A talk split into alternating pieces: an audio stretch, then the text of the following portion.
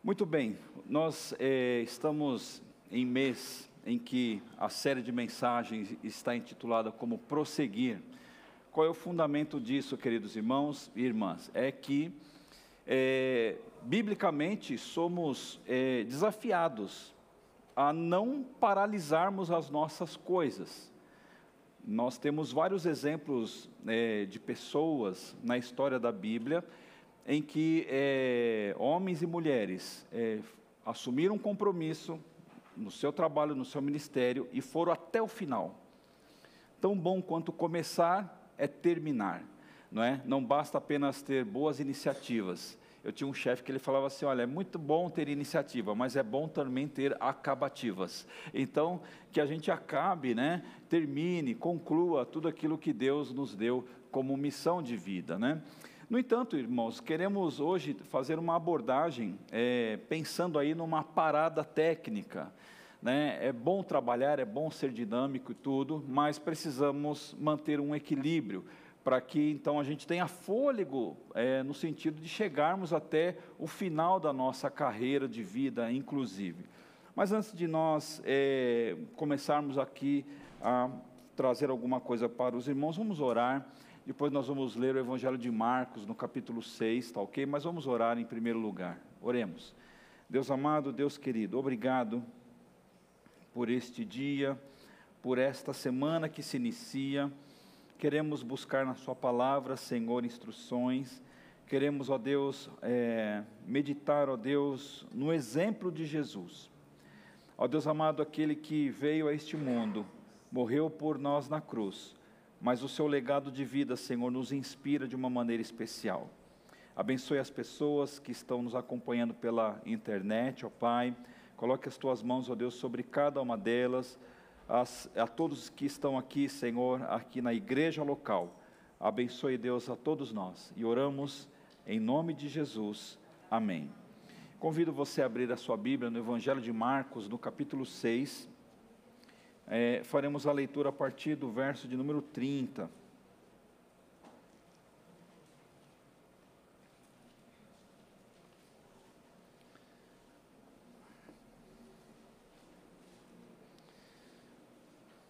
Evangelho de Marcos, capítulo 6.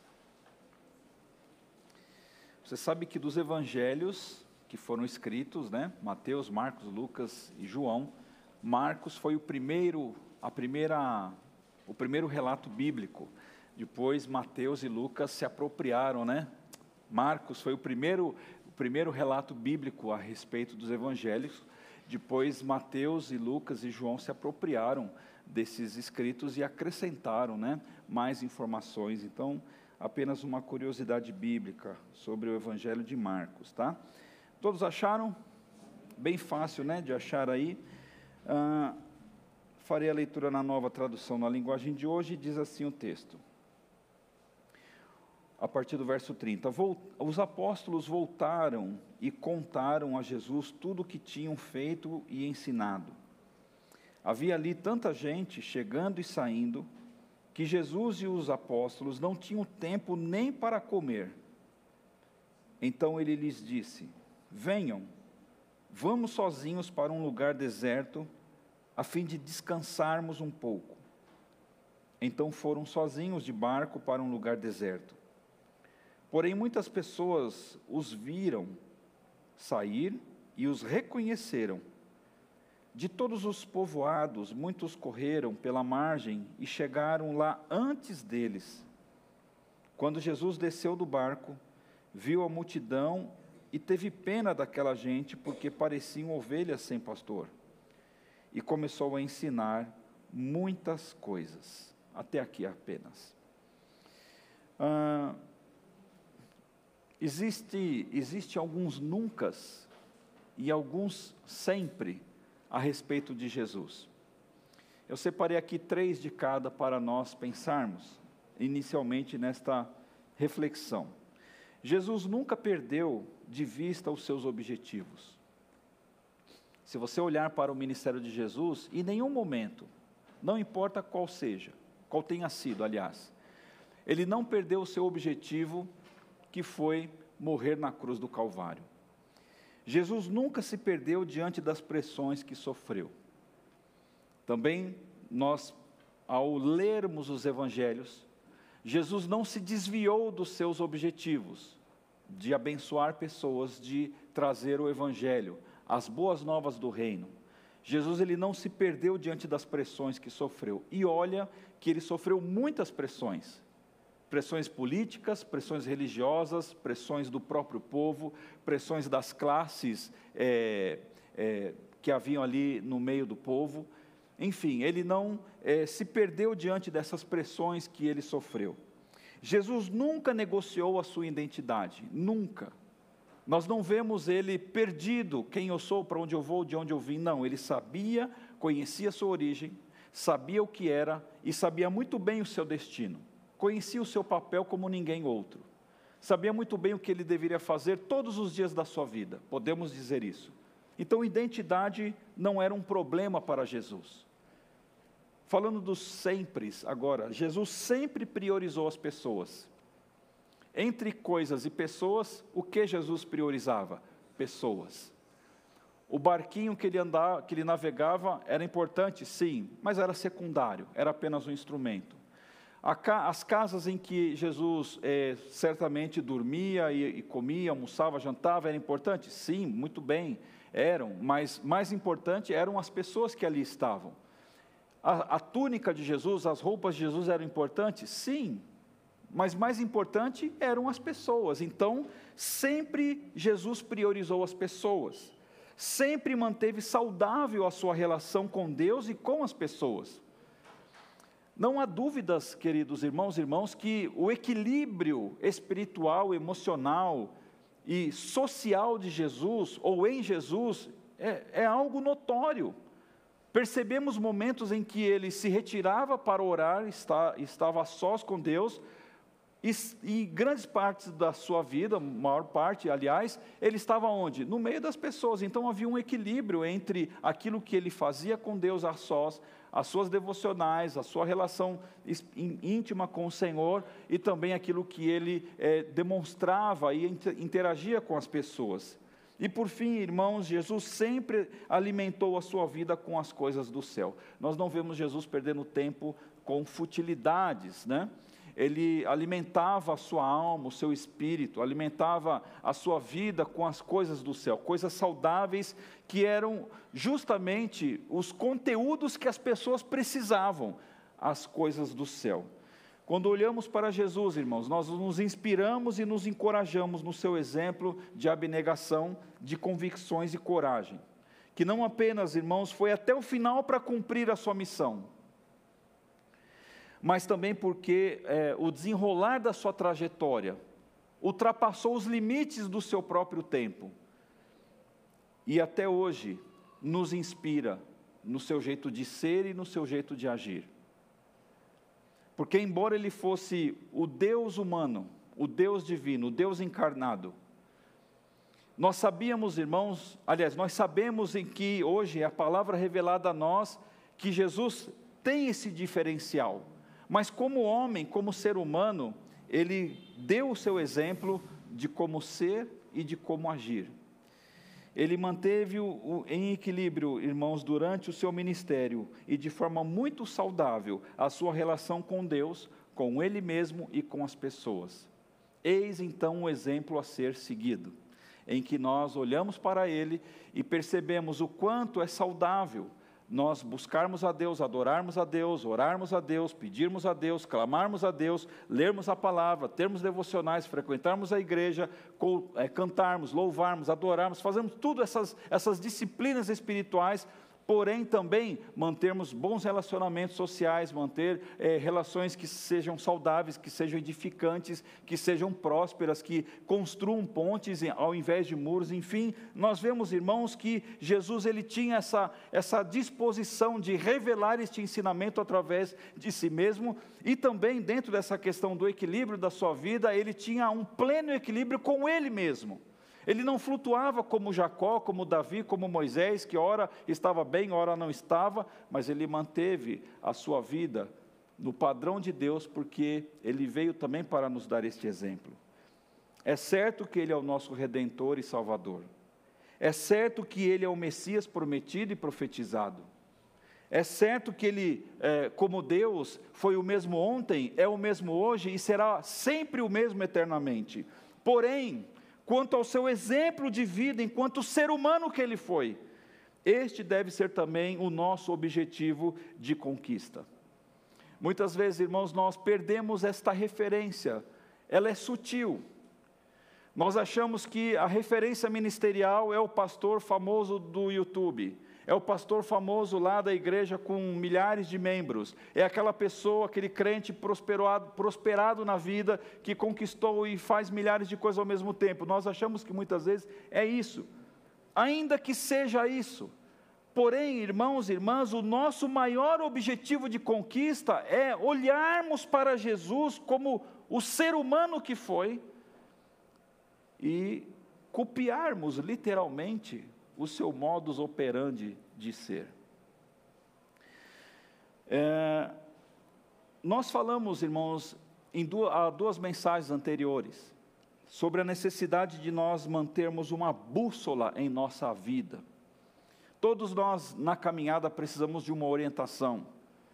E demos o próprio exemplo de Jesus quando ele se, é, estava com seus discípulos, Evangelho de João, capítulo 14 né, que ele não apenas nos aponta ao céu que devemos ir, mas ele, nesta trajetória, ele caminha conosco, é interessante isso. Ele não apenas nos manda para lá, ele nos acompanha até lá. Isso é uma bênção. Isso é uma virtude que nós recebemos da parte de Deus, por sabermos, irmãos, que nós, é, em todos os momentos, em todos os instantes da vida, nós podemos contar com a Sua presença contar com esta orientação divina. Por isso que em tese, em tese, um cristão ele não pode ser desorientado na sua carreira cristã, na sua carreira ministerial. Porque ora, se Cristo está nele, operando nele, e já consumado o ato da morte na cruz do Calvário, no lugar desta pessoa, dizendo a ele: Olha, você, é, o seu destino é no céu, e enquanto este céu não chega, eu estarei com você. Você concorda que, em tese, irmãos e irmãs, nós não temos problemas de, é, de bússola na vida. Nós sabemos é, de onde viemos, sabemos o que estamos fazendo e sabemos para onde vamos. Porque além de caminhar conosco, é, irmãos, não basta apenas saber para onde ir, precisamos fazer da forma correta. E é isso que ele nos ensina também. E por fim, na primeira mensagem, falamos que, a, além de ele caminhar conosco, de nos instruir, ele transfere a coisa mais importante que precisamos, que é a vida, com V maiúsculo.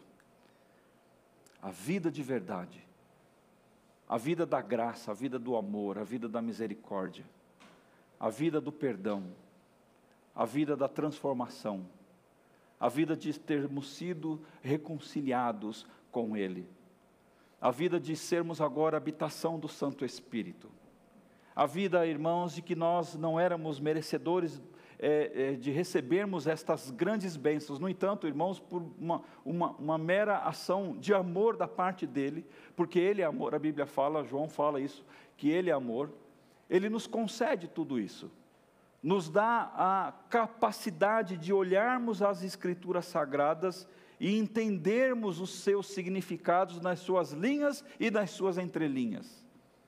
Por isso, irmãos, veja que a bússola em nossa vida necessariamente precisa ser muito clara. E quem é esta bússola? É o próprio Senhor Jesus.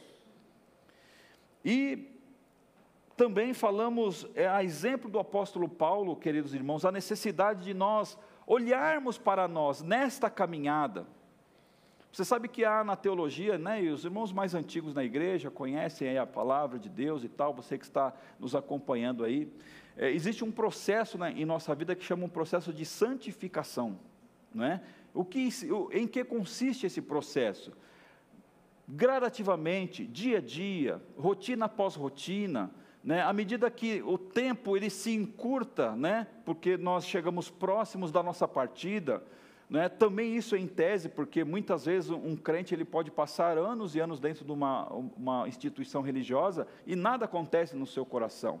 Né? Nós não estamos falando de crentes frequentadores de igreja, mas estamos falando de cristãos convertidos. Ao passo que isto vai acontecendo, a cronologia do tempo vai é, tomando conta da nossa vida, porque nós nos inserimos nesta cronologia, nós nos santificamos, porque ao conhecermos Jesus, ao conhecermos a palavra, ao descobrirmos os mistérios de Deus, ao ouvirmos é, relatos, testemunhos, sermos abençoados e abençoamos, nós nos separamos, irmãos, de coisas que eram e faziam parte da nossa vida. Por isso, queridos, que nós precisamos abandonar determinadas práticas, largarmos para trás, deixar pelo caminho que não nos ajuda e simplesmente, irmãos, deixar com que o Espírito Santo tire estes pesos da nossa vida, como Paulo ele identificou isso, ao dizer aquelas pessoas que assim, ele sabia muito bem é, quem ele foi no passado, um homem religioso, um homem inteligente, um homem cheio das, das suas heranças, das suas hereditariedades judaicas, e no entanto ele descobre que de repente, é, perante Jesus, tudo isso não valia de nada para ele, e ele não teve nenhum problema de dizer assim: olha, tudo isso para mim agora é considerado como um lixo. Né? Então, por que não, queridos irmãos e irmãs, nós nos apropriarmos destas verdades que a Bíblia nos apresenta e na caminhada da vida, para nós prosseguirmos adiante, Identifique em você quais são as coisas que, assim como Paulo classificou como um lixo, pode ser um lixo emocional, um lixo sentimental, um lixo espiritual, pode ser qualquer coisa que você sabe que isso atrapalha a sua caminhada, atrapalha a sua vida, é, é, não permite, ou, ou, ou, aliás, impede você de ter uma velocidade impressa em um determinado ritmo, porque funciona como uma âncora, né? Você sabe que um barco ele nunca foi feito para viver ali no cais eternamente. A âncora serve apenas para estacioná-lo provisoriamente em determinadas ocasiões, mas o barco ele precisa navegar. E nós, irmãos, precisamos recolher essas âncoras e, por que não, tirarmos essas coisas da nossa vida e permitirmos com que o Espírito então nos dê uma vida um pouco mais leve, uma vida mais tranquila no Senhor. Não é? Hoje nós queremos falar, queridos irmãos, de uma necessidade invariável, de uma espécie de uma parada técnica. Aquele momento, queridos, que nós precisamos tirar o pé do acelerador e, quando não, pisarmos no freio, para nós então é, abastecermos ou reabastecermos a nossa vida.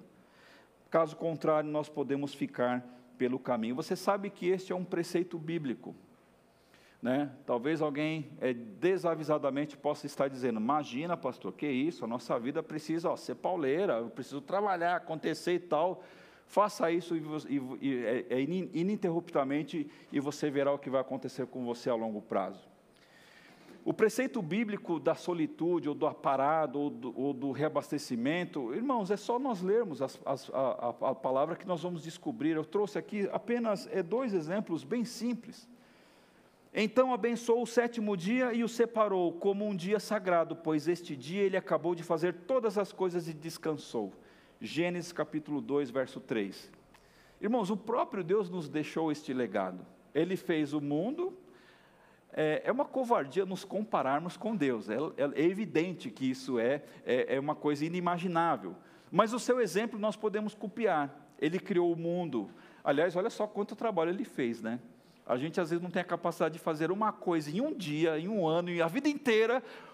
O de, Deus, o Deus de Todo-Poderoso, Ele cria todas as coisas, tudo aquilo que você vê com os seus olhos, aquilo que a sua mente talvez nem, nem imagine que exista, os mares, os céus, a luz, o céu, tudo, passarinho, borboleta, cachorro, vaca, tudo.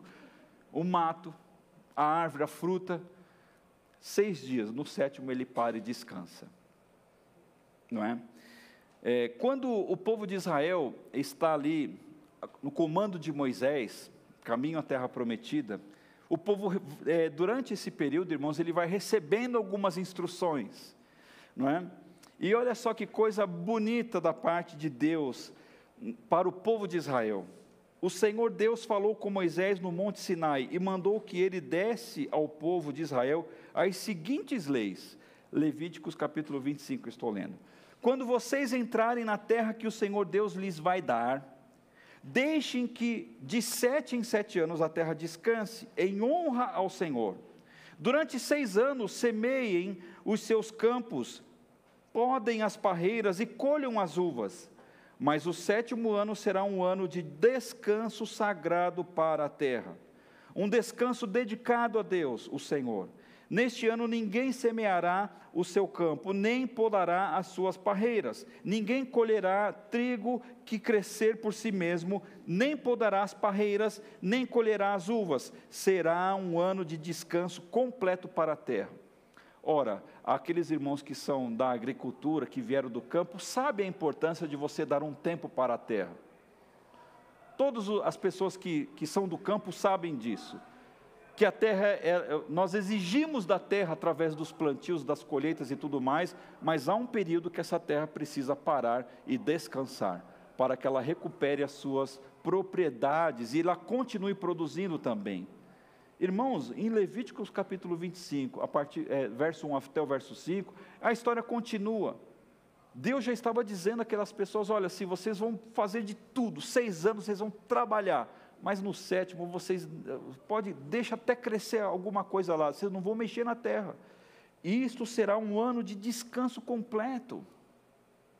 Em relação ao nosso corpo, irmãos e irmãs, biologicamente nós necessitamos de um bom sono, por exemplo, para descansar o físico e a mente. Pesquisando alguma coisa sobre isso, entrei no site da Pfizer, aquela da vacina, né? Não sei quantos aqui tomaram esta vacina, mas eu encontrei pesquisando ali e tal, encontrei no site desta empresa, olha só que coisa interessante. É durante o sono que o organismo exerce as principais funções restauradoras do corpo, como o reparo dos tecidos, o crescimento muscular e a síntese de proteínas. Durante este momento é possível repor energias e regular o metabolismo, fatores essenciais para manter o corpo e mente saudáveis. Dormir bem, então, hábito que deve ser incluído na rotina de todos. Muitas vezes nós, veja, veja que coisa é, é muito, muitas vezes paradoxal. A gente acha que sono não pode ser incluído como rotina, mas deve ser inclu, incluído nas nossas rotinas, mas sendo um sono saudável. Tanto é que pessoas que têm um péssimo sono, dormem mal, elas vivem, passam o dia com sono, cansada e doença, e dor aqui, dor ali e tal. Tente dormir bem, né? tente ajeitar isso na sua vida. Né? Eu sei que, irmãos, viver na Zona Leste, na periferia da Zona Leste, somos zonalestianos de sangue, nosso, nosso sangue é zonalestiano. Às vezes é difícil você dormir, é moto que pá, pá, pá, pá, pá. Às vezes é o camarada do funk, às vezes é o camarada do e às vezes é tantas outras coisas, irmãos, que o barulho às vezes atrapalha um pouco o nosso sono. Mas é independente disso, nós precisamos lutar para termos um sono tranquilo. Então veja, biologicamente o nosso corpo clama por um descanso. Amém? Você precisa descansar. Você precisa é, aproveitar os momentos e encontrar esta reposição é, de, de energias. Não há uma regra, irmãos, ou um modelo, ou uma forma específica de fazermos isso. Cada um aqui sabe é, a, o tempo de sono, o tempo de descanso. To, todo mundo conhece a si mesmo, ou pelo menos deveríamos nos conhecer, não é? Nós precisamos identificar o momento certo de marcarmos este tempo de descanso. Isto funciona, irmãos, mais ou menos como um posto de combustível para um veículo. É? Quem tem um carro bom, até que você não tenha também, não é necessário é, ter um veículo para saber. Se você não parar periodicamente para abastecer aquele veículo, ele não continua caminhando, ele não continua rodando. Não adianta sonhar, não, pastor, eu vou para a Bahia, vou encher o tanque aqui na satélite, eu vou chegar lá, até lá na Bahia. Você não chega nem no Rio de Janeiro, meu querido. Você vai parar três, quatro, cinco vezes para abastecer o seu veículo, não é? Porque isso é necessário. A energia ela é produzida a partir de um combustível. Se usarmos essa mesma é, analogia, tão importante quanto queimarmos energia, gastarmos energia e trabalharmos, é também nós repormos as nossas energias, não é verdade? Equilíbrio é tudo. Olha só o que nós encontramos a respeito de Jesus na palavra de Deus. Marcos capítulo 1 diz assim: De manhã bem cedo, quando ainda estava escuro, Jesus se levantou, saiu da cidade e foi para um lugar deserto e ficou ali orando. Verso 35 do capítulo 1. Simão e os seus companheiros procuraram Jesus por toda parte, quando o encontraram, disseram: Todos estão procurando o Senhor. Então o que, que aconteceu aqui? Jesus ele é, estava ali com seus discípulos e de repente ele some. Ele foi para o monte, o monte da oração, para um lugar deserto e ficou ali orando. E aí os seus discípulos, sem entenderem muito, muito porque conheciam pouco Jesus ainda, é, é, olha, todos estão te procurando, Senhor. E Jesus respondeu: Vamos aos povoados que ficam perto daqui, para que eu possa anunciar o Evangelho ali também. Pois foi para isto que eu vim. Jesus andava por toda a Galiléia anunciando o Evangelho nas sinagogas e expulsando demônios. Veja, eu poderia até usar esse texto nessa pregação, daria a mesma coisa. No mesmo momento em que Jesus está ausente, está em um momento de solitude, está sozinho orando a Deus, ele volta deste momento é, é, sozinho e ele já começa a trabalhar, expulsando demônios, anunciando o Evangelho. Veja, o equilíbrio é tudo. Isso é a ponte que devemos construir. E qual é o contexto de Marcos capítulo 6? Irmãos, o ministério de Jesus era natural que muitas pessoas, multidões seguissem Jesus. Por vários motivos, por várias razões. Assim como é hoje também. Muitas pessoas o seguem, mas fisicamente, imaginemos, é, crie na sua mente aí agora um cenário fictício. Você já deve ter assistido algum filme de Jesus em que você vê aquele cenário meio de deserto, aquelas casas, ruas de terra, tudo assim e tal. Faz de conta que você está lá, de, de, com aquela roupa branca, sandália, sua mochilinha, você está saindo para trabalhar e você está nos dias de Jesus. Irmão, Jesus era, ele era seguido por multidões, o tempo inteiro. Os seus discípulos foram é, convidados por Jesus, foram inclusos ali no colégio apostólico e começaram também a sentir este peso do ministério de Jesus. E muitas são as razões pelas quais Jesus atraía pessoas.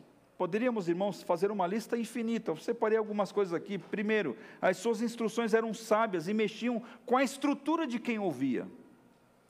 Diferentemente de um sumo sacerdote da época, de um fariseu, de um essênio, de outras pessoas é, que tinham lá alguma influência religiosa, o que, que nós vemos em Cristo? Que quando ele falava com as pessoas, quando ele exercia, é, falava os seus sermões, aquilo mexia. E aquilo foi se replicando. Aquilo, aquilo, aquelas coisas começaram a mexer com as pessoas, as curas, as libertações. Várias são as histórias que nós temos na Bíblia, irmãos e irmãs, de que Jesus, em passando pelos lugares, é, era natural que pessoas doentes chegavam, eram pessoas cegas, eram pessoas coxas, eram pessoas paralíticas, eram mudos, era, enfim, pessoas endemoninhadas, que sofriam, aquele pai que leva o seu filho para Jesus, porque quantos anos aquele menino sofria e se lançava machucando-se a si mesmo. E Jesus então é, tirava este peso e este sofrimento da vida das pessoas. Ora, se eu estou em um lugar em que uma pessoa de repente impõe as mãos sobre uma filha minha, minha esposa, e a minha esposa é curada, é evidentemente, irmãos, que eu vou olhar para essa pessoa com olhos diferentes, que eu vou respeitar essa pessoa, que eu vou, é, inclusive, desejar caminhar com esta pessoa pelo bem que ela fez. E Jesus, irmãos, começou então a agregar multidões é, no, diante de si, pelo fato dele ser quem ele era e por fazer o que ele fazia. A autoridade e a superioridade de Jesus, irmãos, perante todo o sistema religioso da época, era no mínimo algo a ser experimentado por todos aqueles também. E também, irmãos, por fim, aqui nessa relação simples, Jesus simbolizava e representava os principais anseios da sociedade, que era a necessidade de esperança e alívio. Assim deve ser, irmãos, a nossa vida também. Inspirar nas pessoas esperança e alívio. E diante, irmãos, desta elevada missão, Jesus precisava de pessoas que seriam capazes de prosseguir com esta própria missão. E futuramente, irmãos, multiplicar esta missão que é o que aconteceu, porque os discípulos estavam ali com eles. E nesta revolução, que Jesus estava implantando no nosso mundo, é evidente que o trabalho era pesado. O trabalho era pesado. Eles não tinham hora para dormir, hora para comer, hora para acordar e assim por diante. Não tinha o sábado, não tinha o domingo, não tinha segunda, não tinha terça, porque quem está doente não pode esperar o dia tal. Quem está com fome não pode esperar o dia de amanhã, o outro dia, porque hoje nós estamos fechados. E aí, irmãos, nós temos um comentarista bíblico que eu gosto muito, Dewey Mulholland, é um nome meio esquisitinho aqui. Ele faz um comentário do Evangelho de Marcos e ele cita esse próprio verso inicial que nós lemos. O convite de Jesus ao descanso é a expressão do seu cuidado pastoral pelos discípulos. Além de sua preocupação pelo bem-estar físico deles, seu chamado aqui também leva em conta a necessidade de passarem tempo com ele. Depois da pressão da multidão em sua primeira missão, Jesus retira-se retira para orar isso levou a uma clara definição da sua missão. Enquanto curam os outros, os discípulos não estão isentos da estafa provocada pelo trabalho com pessoas. Ciente das suas necessidades, Jesus os chama à parte. Irmãos, isso me emociona, porque tão importante quanto o milagre da cura, da libertação, era o bem-estar daqueles homens, era o bem-estar dos seus discípulos, era o bem-estar da sua família espiritual. Quando nós lemos o verso 30, os apóstolos voltaram e contaram a Jesus tudo o que tinham feito e ensinado. Veja, se você ler o capítulo 6, a partir do versículo 7, é, nós temos ali a missão dos doze. Quando Jesus os envia de dois em dois para cidades e tal. E aí que, que Jesus ele fala assim: olha, vocês vão, vocês é, é, entrem nas casas e, e, e sejam bênção. Estou assim trocando as palavras. Se alguém receber vocês e tudo mais, tudo bem, mas se alguém recusar, sacudam a poeira e não percam tempo, vão embora. E a Bíblia diz lá, irmãos, que ah, eles saíram, pregaram ao povo e se, que se arrependessem, expulsavam muitos demônios e ungiam muitos enfermos com óleo e os curavam. Aqui dá um nó na cabeça dos teólogos, porque é, teoricamente eles não tinham o Espírito Santo em si, porque o Espírito Santo desce no Pentecostes, mas a Bíblia está dizendo que eles expulsavam demônios se você já teve experiência com demônios, não no sentido de você ser um demônio, né? Não é isso que eu estou dizendo, né? Mas talvez você já se deparou com uma pessoa endemoniada, você sabe muito bem a dificuldade que é esta luta e esta batalha. Dependendo do tipo do gabiroto que ali está, irmão, eu vou dizer para você, você soa a camisa.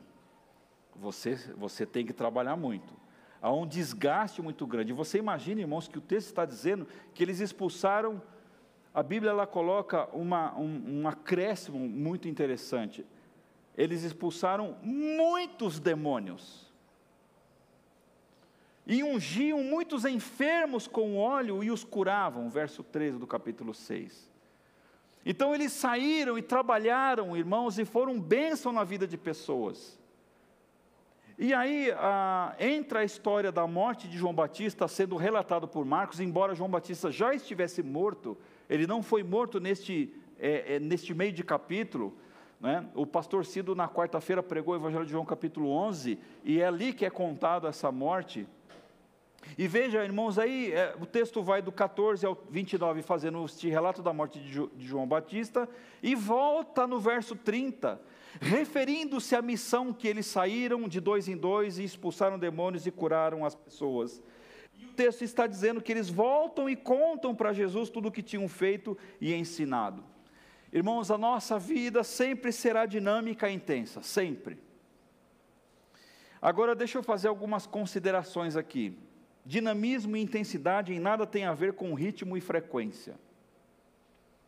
Uma pessoa dinâmica ou intensidade, ou uma pessoa intensa, nada tem a ver com ritmo e frequência.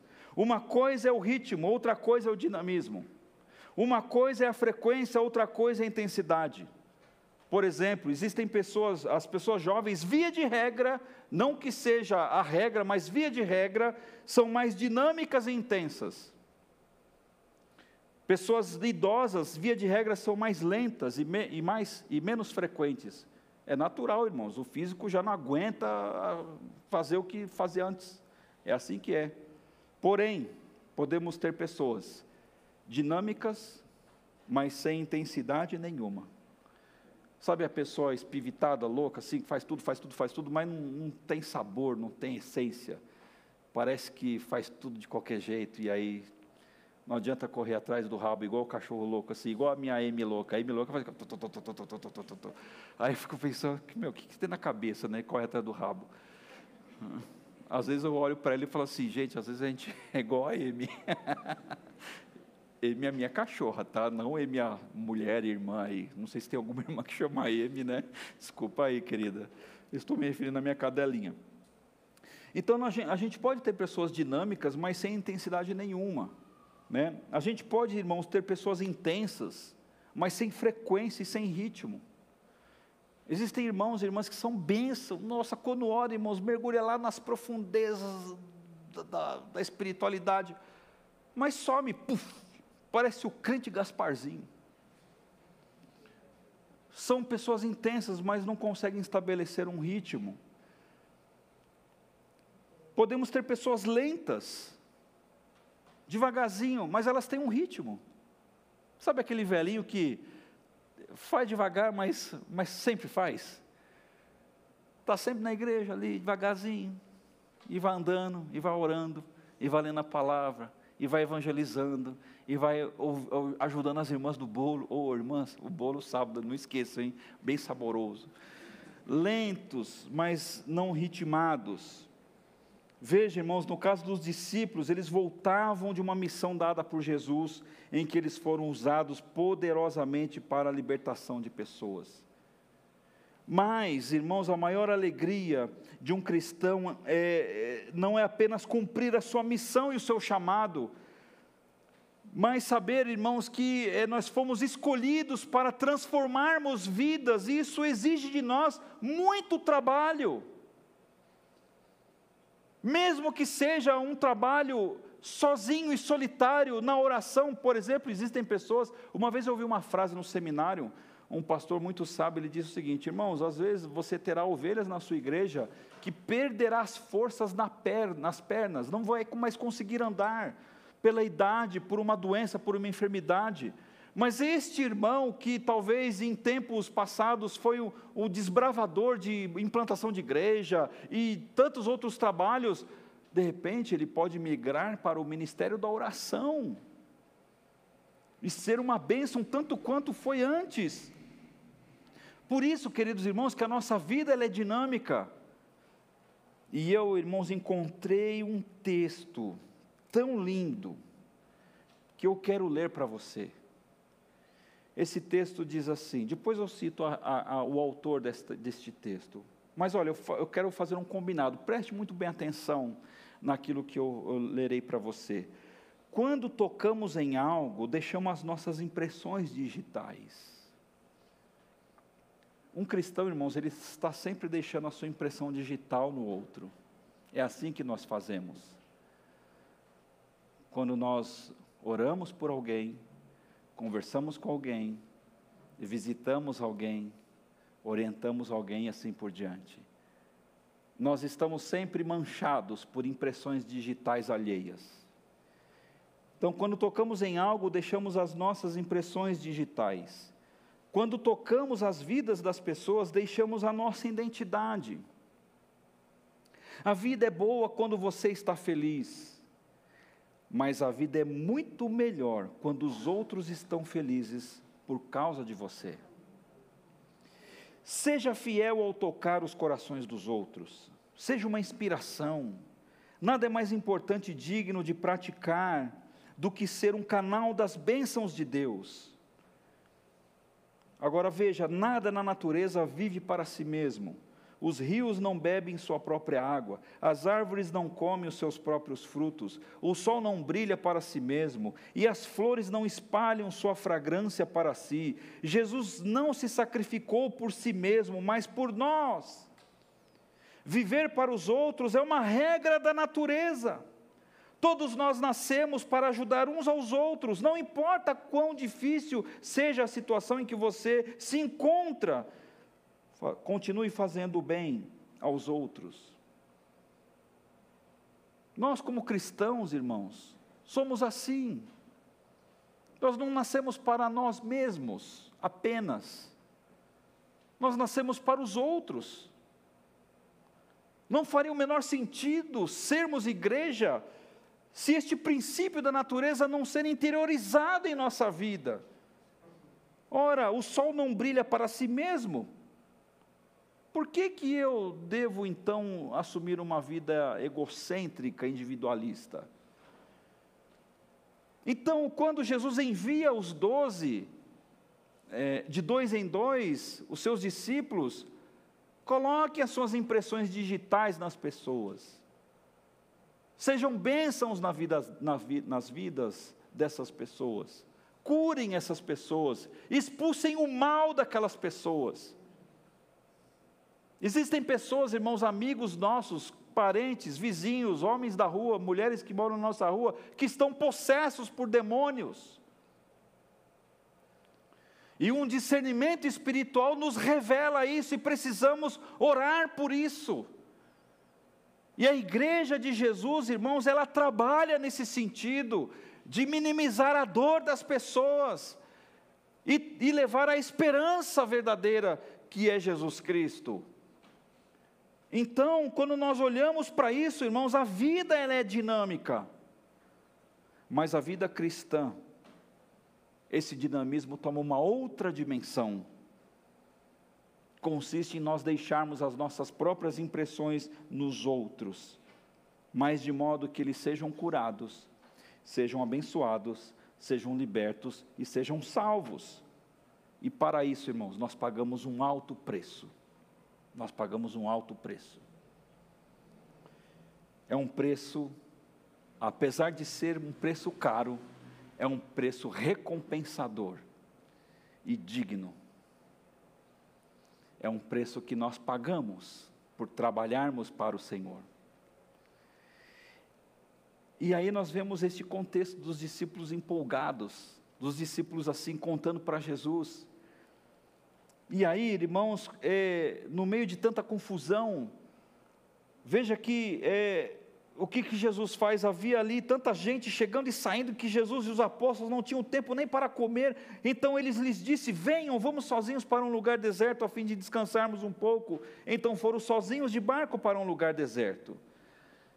Então, olha só que coisa mais linda que nós encontramos aqui no texto, que Jesus ele é, sabendo do testemunho, vendo que as pessoas foram libertas, salvas, abençoadas, curadas e tudo mais. E agora, irmãos, os discípulos dele, pelo volume de pessoas que estavam ali, não tinham, não davam folga para aqueles homens. E Jesus, assim, observando tudo isso, o que, que ele faz? Galerinha, vamos sair um pouquinho dessa muvuca toda, vamos sair de canto, vamos para um lugar deserto porque a gente precisa ficar sozinho mesmo. Como é inspirador, irmãos, ver Jesus cuidando dos discípulos para que eles pudessem chegar até o final. Fazer muito é muito bom, mas irmãos, é preciso fazer corretamente.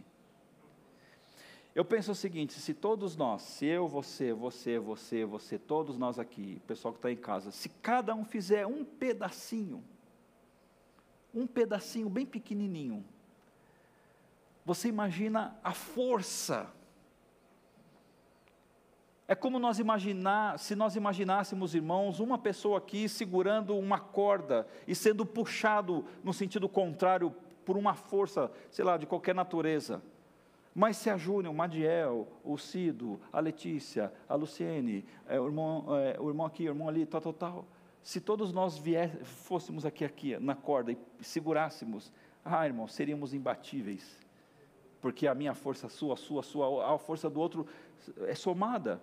Isso se chama sinergia, trabalharmos juntos. É uma palavra no grego, né? Eu gosto do grego. Quem sabe grego sabe mais. Sinergel, erguel, trabalho, sim, juntos.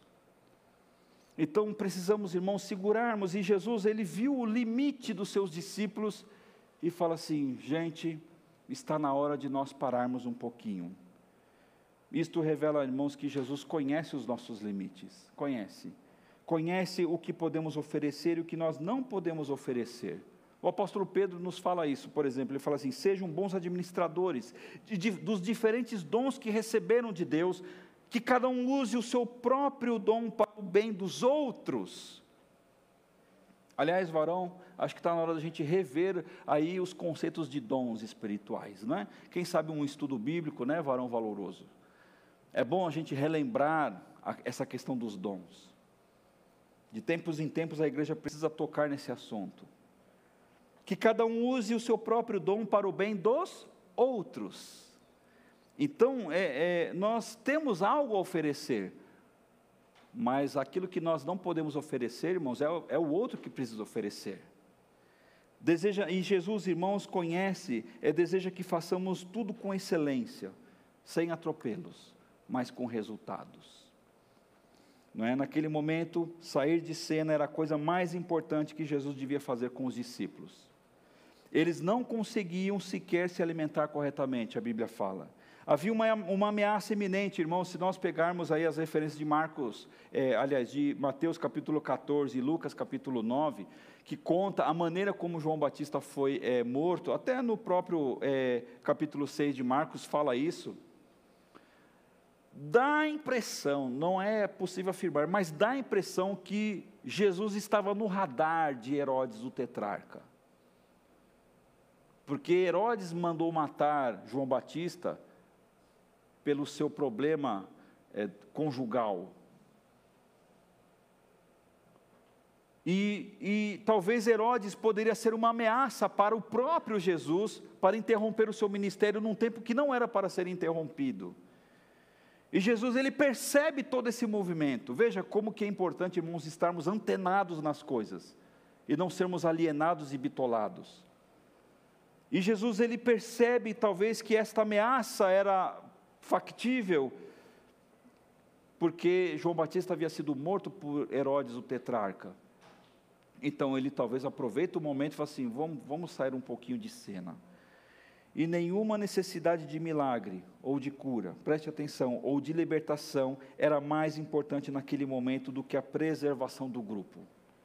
A saúde e o bem-estar dos discípulos se, se revelou tão importante quanto o milagre, nós já falamos sobre isso. A minha saúde emocional, psicológica, sentimental e espiritual, acima de tudo, precisa ser tão importante, queridos irmãos e irmãs, quanto o milagre que eu quero ver com os meus olhos a todo custo. Identifique o seu ritmo e a sua frequência, meu irmão. Identifique isso. Não deixe de fazer esse exercício. Jesus soube administrar isso muito bem e nos deixou essa importante lição de vida, de modo que não podemos abrir mão de reabastecer o nosso tanque espiritual. Afinal, nós somos templo do, do Espírito Santo. Certamente vocês sabem que são templo de Deus e que o Espírito de Deus vive em vocês. Assim, se alguém destruir o templo de Deus, Deus destruirá essa pessoa, pois o templo de Deus é santo e vocês são o templo de Deus. O apóstolo Paulo fala quando ele escreve a sua primeira carta aos Coríntios, capítulo 3, verso 16. Então eu e você somos templo do Espírito e precisamos cuidar muito bem deste templo. E por fim, queridos irmãos, no verso 33 e 34, porém muitas pessoas os viram sair e, e, os reconheceram. De todos os povoados, muitos correram pela margem e chegaram lá antes deles. Quando Jesus desceu do barco, viu a multidão que teve pena daquela gente, porque pareciam ovelhas sem pastor, e começou a ensinar muitas coisas. Irmãos, enquanto a missão não acabar, novos ciclos de trabalho deverão ser vencidos. Irmãos, descansar é muito bom e necessário, mas a vida não é férias, é trabalho. Tem gente que acha que a vida é férias. tem filho de família aí que já está com 25, 30 anos e nunca, nunca criou um calo na mão porque não gosta de trabalhar. Irmãos, isso é pecado. Isso é pecado. Não gostar de trabalhar é um problema. É um problema. A Bíblia fala que os preguiçosos precisam tomar lição com quem? Com as? Que humilhante isso. Alguém tem que olhar para uma formiga para inspirar a sua própria vida, não é? A vida não é férias, é trabalho, irmãos e irmãs. O trabalho não é coisa do diabo também. Ah, pastor, você não sabe o trabalho que eu tenho na minha vida. Ele faz até assim, vai entortando. O meu trabalho é coisa do diabo. Aquele chefe parece o Satanás. Irmãos e irmãs, o trabalho, deixa eu falar uma coisa para você. Sabe em que coração teve origem? No coração de Deus. O trabalho é uma bênção. O trabalho é digno o trabalho é algo é, espiritual, por que não dizer assim? Veja, a Bíblia fala que o Senhor trabalhou seis dias e descansou no sétimo. Primeiro ele trabalha, depois ele descansa. O camarada vai mandar currículo, está cinco anos desempregado, aí chega lá assim, ó, você vai trabalhar na escala, tá? Cinco por um e não sei o que, não sei o que. Ah, eu não posso trabalhar de sábado e domingo. Eu, eu presto serviço numa indústria, irmão, irmãos, e aí, é, aqui em São Bernardo do Campo, uma, uma fábrica enorme. E aí, o que acontece? Eu estava conversando com o gerente dos eletricistas daquela empresa. E todos os dias eles recebem currículos de pessoas que estão desempregadas. Aí, de tempo em tempo, eles juntam uma turminha e falam, ah, vamos selecionar aqui o povo, porque sempre precisa, né? Eu falo assim, é, não, é, não são poucos, que o cara já está um ano, dois anos desempregado, quando você fala que tem que trabalhar de sábado e domingo, o cara não quer tem que trabalhar à noite, no período da tarde, não quer. Aí eu falei assim: ah, é melhor você não contratar mesmo, porque ele vai te dar trabalho.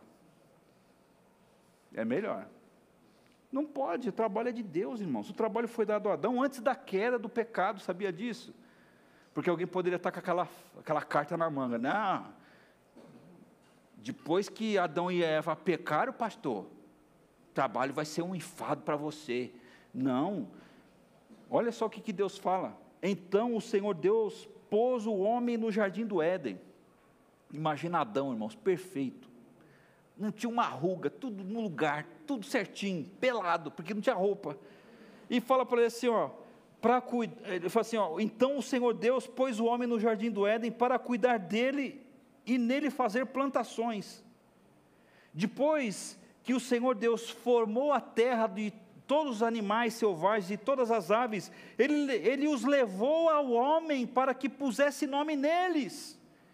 E eles ficaram com o nome que o homem lhes deu. Irmãos, Adão era um homem tão sábio que você olha para um cachorro, ele tem cara de cachorro, né? Não tem cara de gato, de girafa, de papagaio. Você olha para o papagaio, é um papagaio. Veja que, que coisa mais inteligente da parte de Deus. Deus mandou todo mundo, a cobra, aranha, para, papagaio. Não, Deus não falou assim, né? Porque estava escondido. Adão, você vai pôr o nome em todo mundo. Irmão, você imagina a cabeça dessa pessoa, a lucidez que ele tinha, como que ele guardou tudo. Ele trabalhou muito. Você concorda com isso? Trabalhou demais. Voltando ao texto, irmãos, depois do período em que Jesus favoreceu para os discípulos um tempo de descanso e reabastecimento, eles voltaram ao trabalho, por uma simples razão, a missão não estava concluída. Enquanto a nossa missão não for encerrada aqui nesta terra, irmãos e irmãs, precisamos o quê?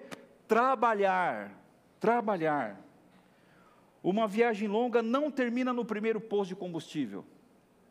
É preciso continuar até chegar no destino. Você para quantas vezes for necessário mas o que, que você tem na sua mente? O destino final.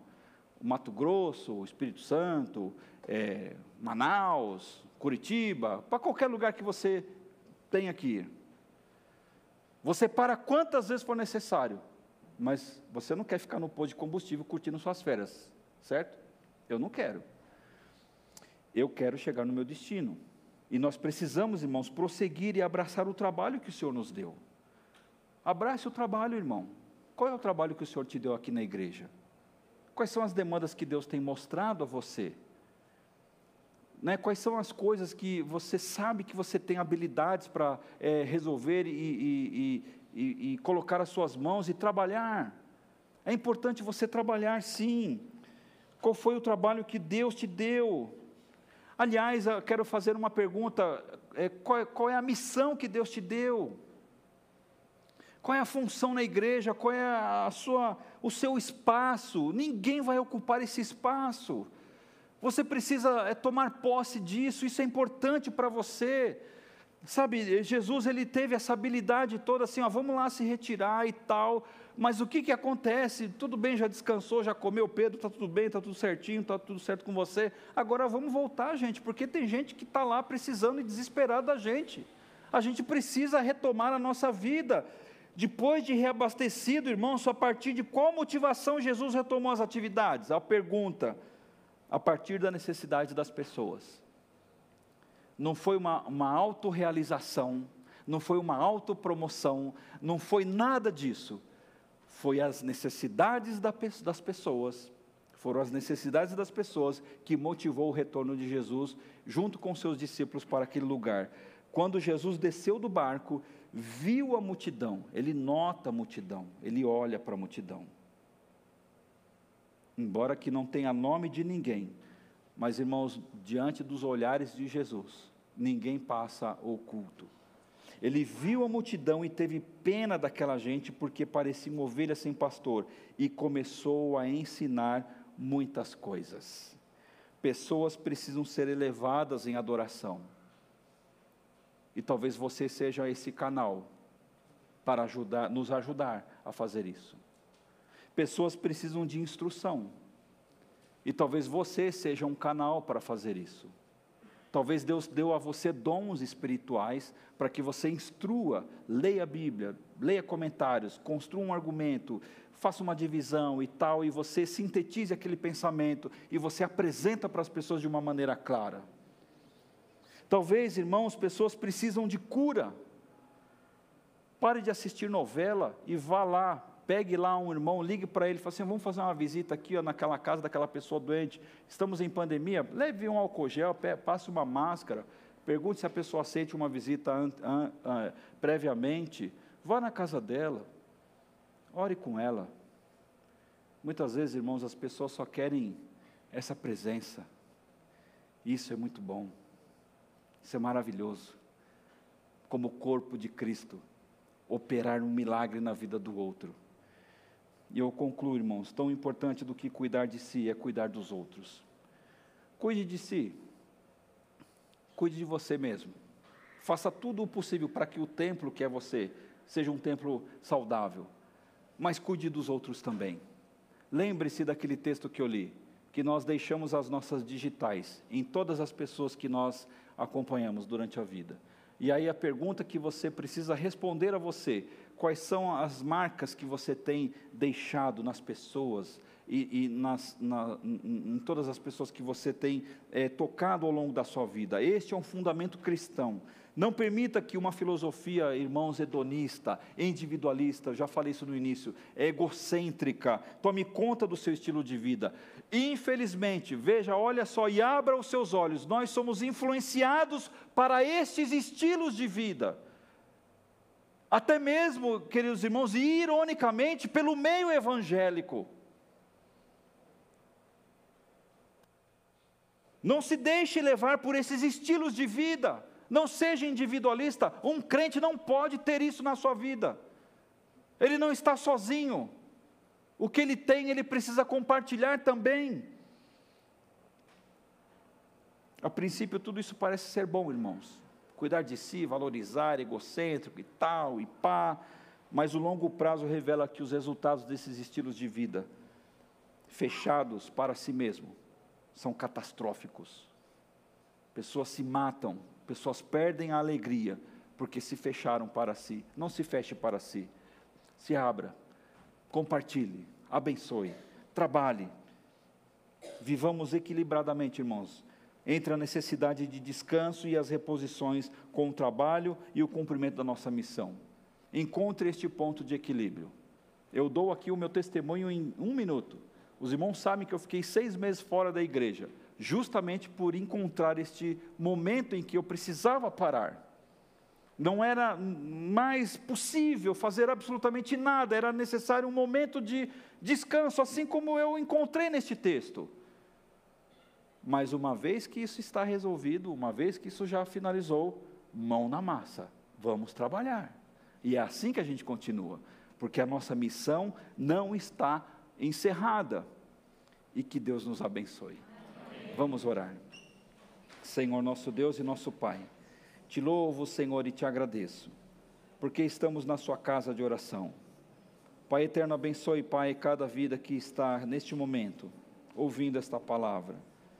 Que ao observarmos, ó Deus, o jeito que Jesus, ó Deus, conduziu os seus discípulos, em um momento tenso, com muitas pressões, Jesus sabia das necessidades daquela multidão, mas sabia também, ó Deus, que era importante o bem-estar e a saúde dos seus discípulos.